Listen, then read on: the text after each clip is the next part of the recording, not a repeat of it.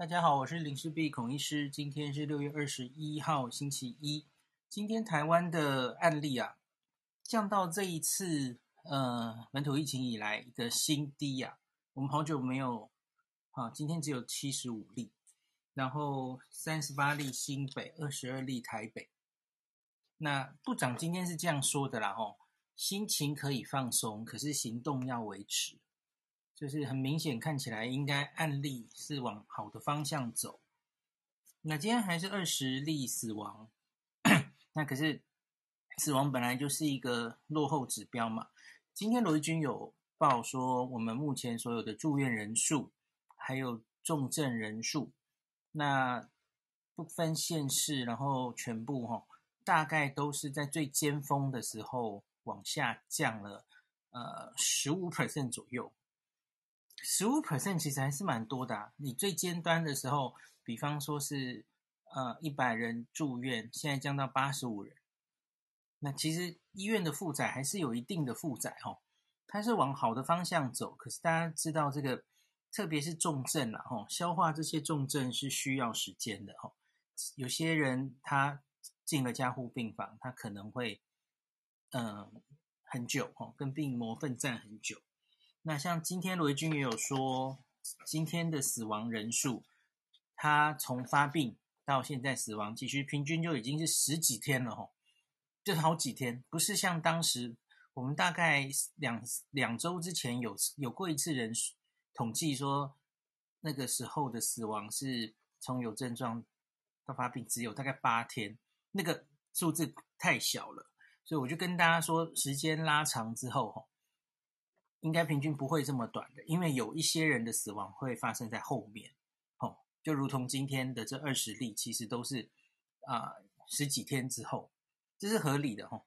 那还很多人还是重症在加护病房，这些人的病程还没完全走完，那所以这个都是持续这个人数死亡人数还有一定的上上下下是可以预期的。那这些人多半还是都是五月发病的了哈。那病程拖到现在，所以这个落后指标不足以看那个疫情的严重程度。那最快的其实就是看 PCR 的阳性率，然后看快筛的阳性率，这些大概都是往好的方向走，是没有疑问。那可是今天出现了两个大家比较担心的状况哦。那一个就是北农的群聚感染，那一个是。适龄的这个长照机构，那这两个其实都是有发生感染，其实一阵子了，大概快一个月之前就已经传出有感染。那可是为什么会在今天被提出来检讨？其实是因为他还陆续有确诊，那感觉这整个事情没有解决，所以才被拿出来检讨。那我先讲简单的，我觉得长照是好解决的，哈，比较相对好解决。那长照其实它反正现在就是清空了嘛，他就把它都移出来，然后各自去处理。这个我们其实之前已经有处理过好几次的经验了啦。那今天有话好说也有整理嘛，吼，像是这个士林区这一家吼，累计已经四十八个确诊，包括就是住民还有员工。那所幸目前只有三死了，那这个四十八应该是。这一整个月累计啦，那不是最近噼里啪啦一堆哈，不是这样的，所以你没有看到它反映在这几天的确诊数字，它是累积的啦。那所以这个还好，我没有太担心了。总之应该处理了就处理了哈。那其他对目前为止另外一个比较呃令人那个时候令人难过的是信义区有一个了哈，三十八个确诊，七个人死。那是有一个员工有万华接触者带带进来传给大家的哦。这些长照机构我，我希望他们在第二批，我们后来这一批 AZ 疫苗应该都至少照护的人都应该有打疫苗了啦吼。好，那这个接下来处理我没有太担心，可是大家今天应该比较担心的是北农。那北农早在五月十四号第一例传出。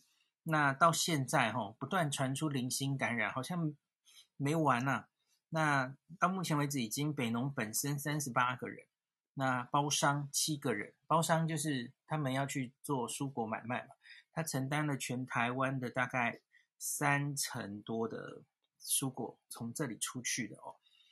那这些承包商是来自全台湾各地，所以当然会很担心会不会从这里已经散出去哦，因为这已经是长达一个月的事情，五月十四号开始。那五月三十之前是主要在万华区的第一果菜批发市场，跟万华有地缘关系，所以它有感染是意料中事啊。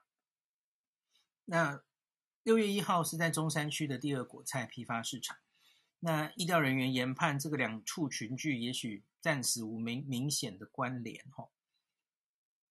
那现在就是因应这样还没有完全处理好吼，那这个台北市就进驻去。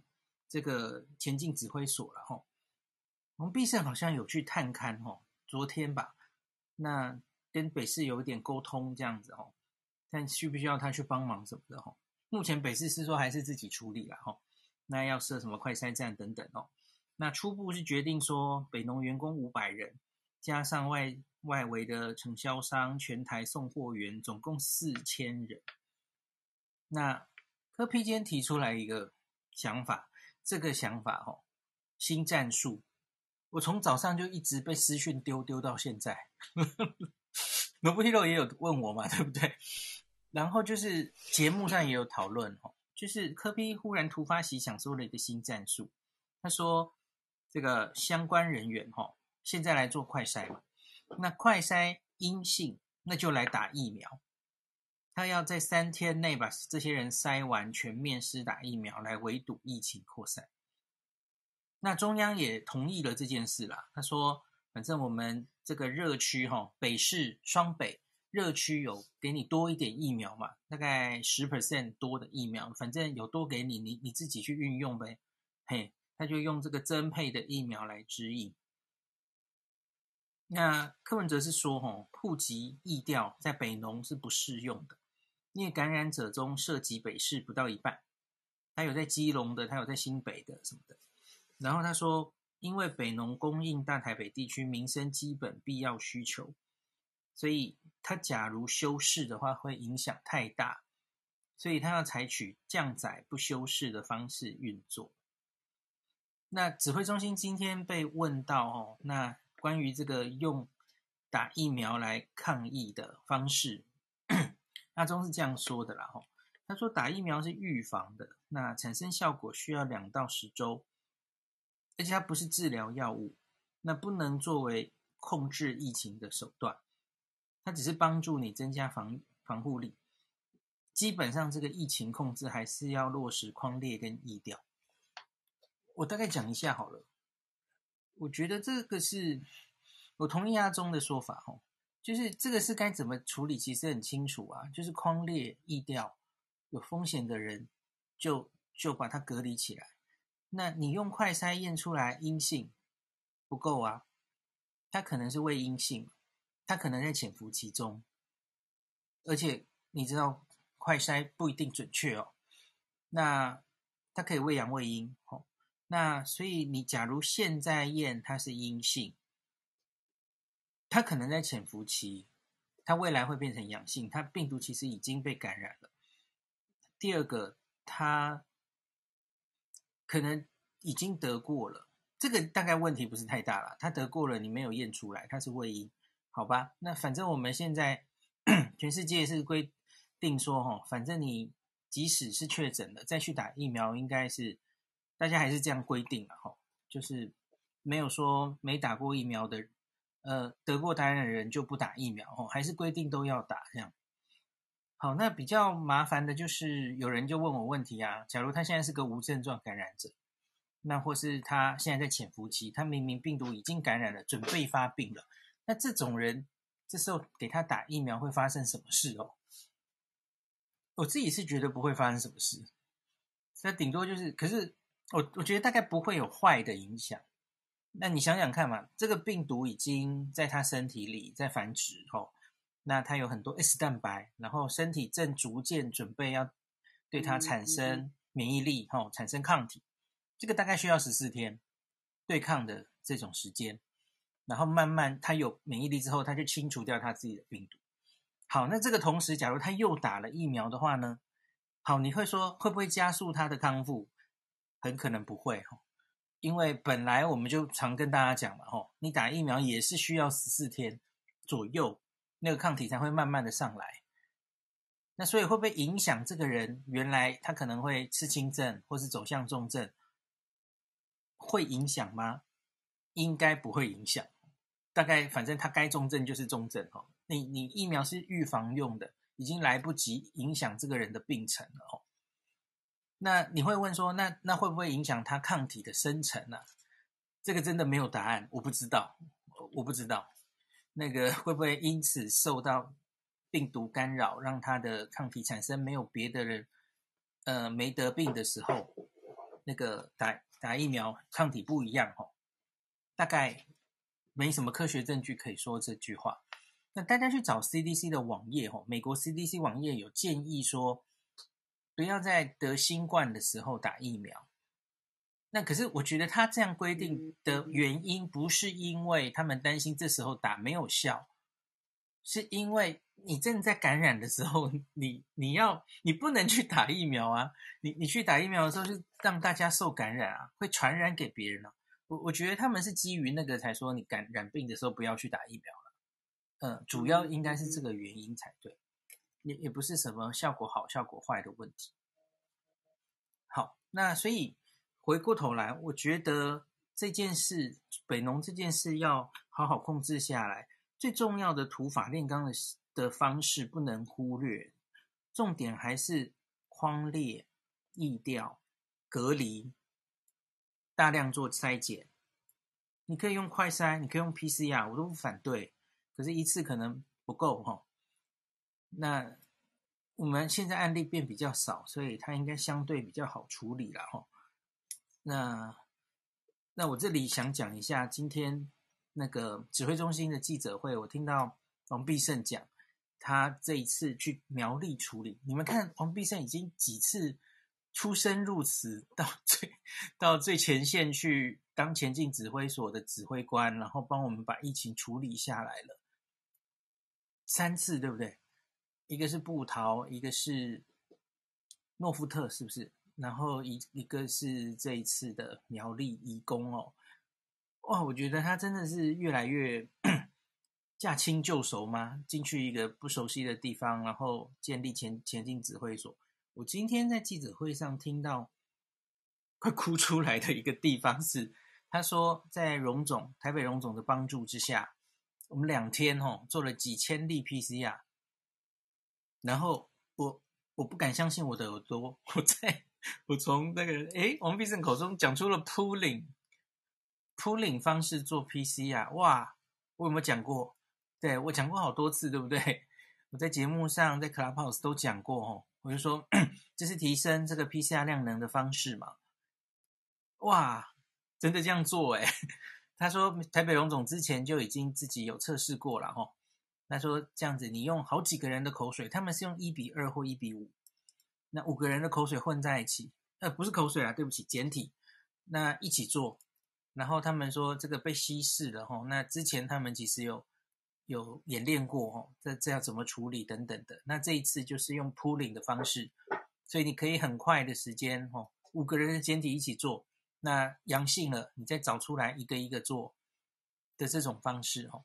那他把这些苗栗移工先隔离，然后再采第二轮、第三轮哈，最后第三轮就清零了哈。第二轮再抓出了一些人，前面是未阴性，那就这样子，几乎把他苗栗整个疫情控制下来哈。我我觉得这很很赞，那是一个非常好的范例哈，把一个移工的危机。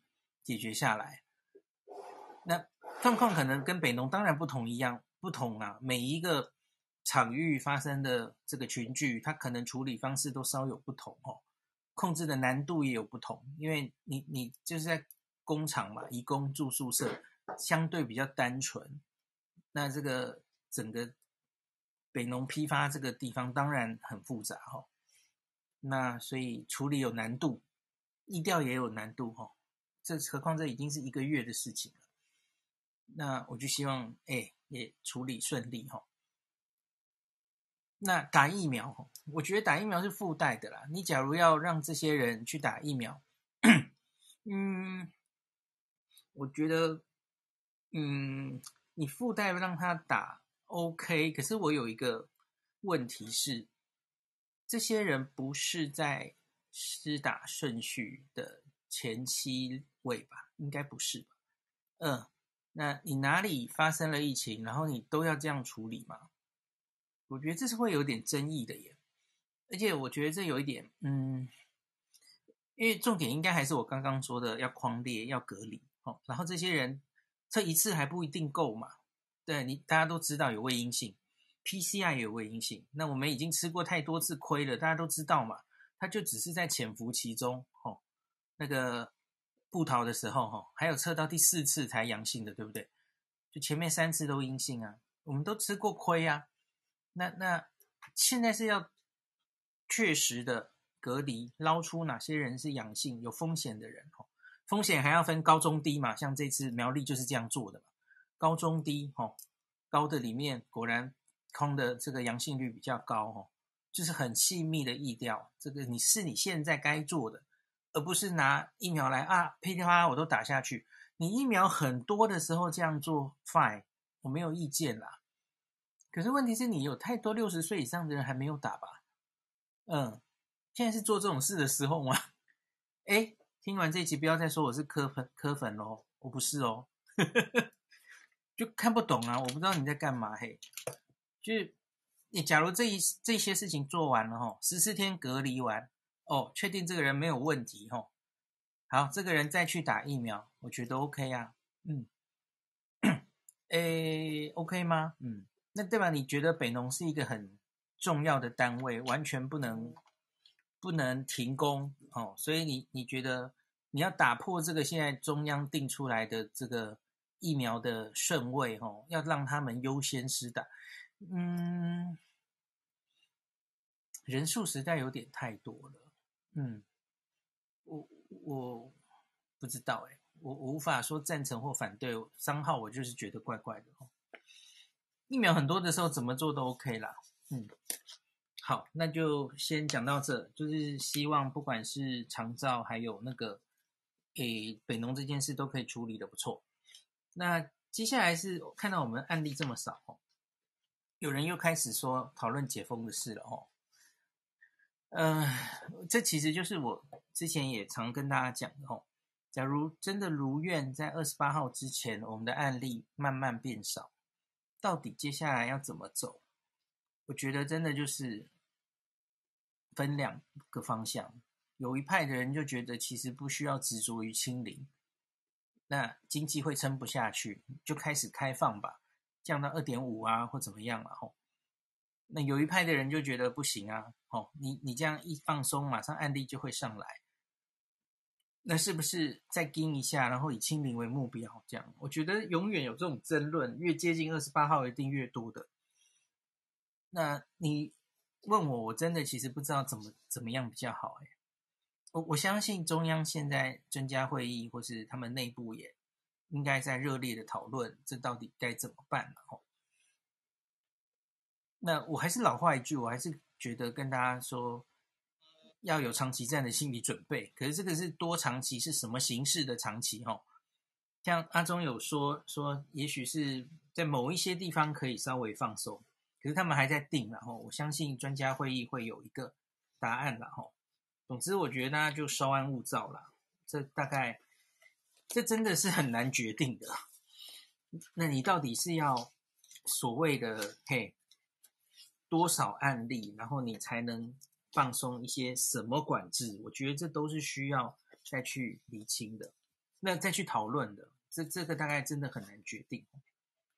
好，那最后讲一下今天说的疫苗政策哦。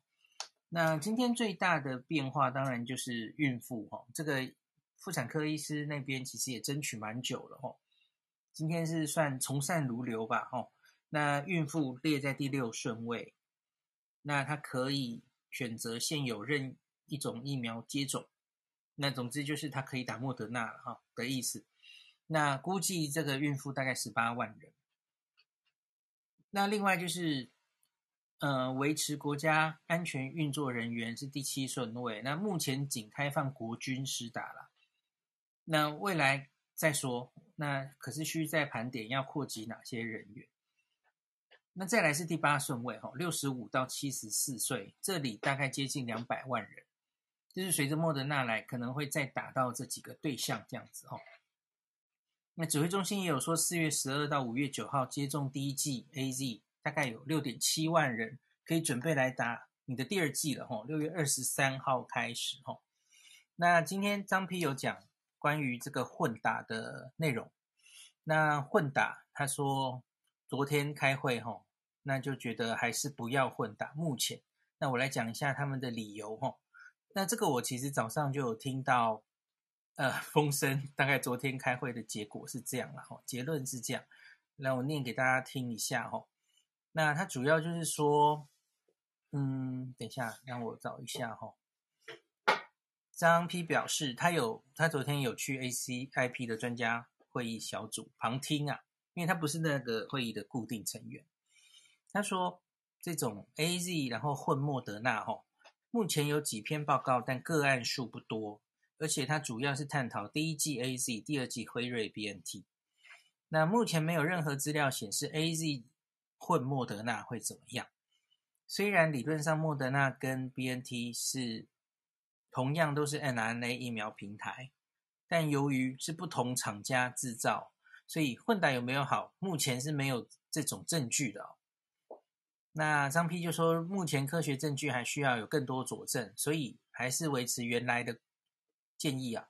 如非必要，比方说就是第一剂你发生 AZ 有严重的不良过敏反应，那第二剂就换另外一种厂牌。否则原则上现在还是第一剂打什么，第二剂就跟着打什么哦。那张丕最近最后唠了一句话，他说。未来希望有一些本土资料可以显示哦，可以做临床试验，AZ 之后换莫德纳是否免疫效果会更好？那是否副作用过敏反应不会这么严重？到时候有这类资料的话，可以再做考量，要不要做这样的政策的改变哦？那我马上就在感染科的群组里丢一句说：哎，请问混打临床试验在哪儿报名啊？哎，这里有一个臭试者，没有，就这样。我我可以接受，或是想象他们会这样讲啦，意料之之内。从我开始讲莫德纳混打的时候，我的第一篇大家记不记得？我就是想我，我只是说好玩的。我相信他们不会在现阶段就就做这种比较大胆的决定的哦。对啊，你说的对啊，我知道啊。嘿，现在的资料都是辉瑞，嘿。当时去年十二月，英国做他的辉瑞的第二剂，要拖到延后到八周施打的时候，也是完全没有任何资料，会做这种决定的，很英国了吼。我相信我们不太敢做。好，那现在就算是有一些国家说可以，可以了吼，那他们其实有点是被逼的嘛，像是韩国或是加拿大说第二季。AZ 的第二季可以混打，因为他们 AZ 疫苗后续到货有问题，所以他只好这样规定吼。那或是有一些国家是因为怕第二季 AZ 血栓的风险，所以让大家直接换疫苗，有这样的考量了吼。那可是现在明明就是莫德拉是没有证据的，我是可以理解。那所以因此他们就比较保守，还是做这样的建议。那我只是很想弱弱的问一句啦。我我当然知道啊，我知道莫德拉没有没有那个目前证据没根本没有混莫德纳的证据哈。那我就想弱默默弱弱的问一句，那请问免疫桥接有没有证据？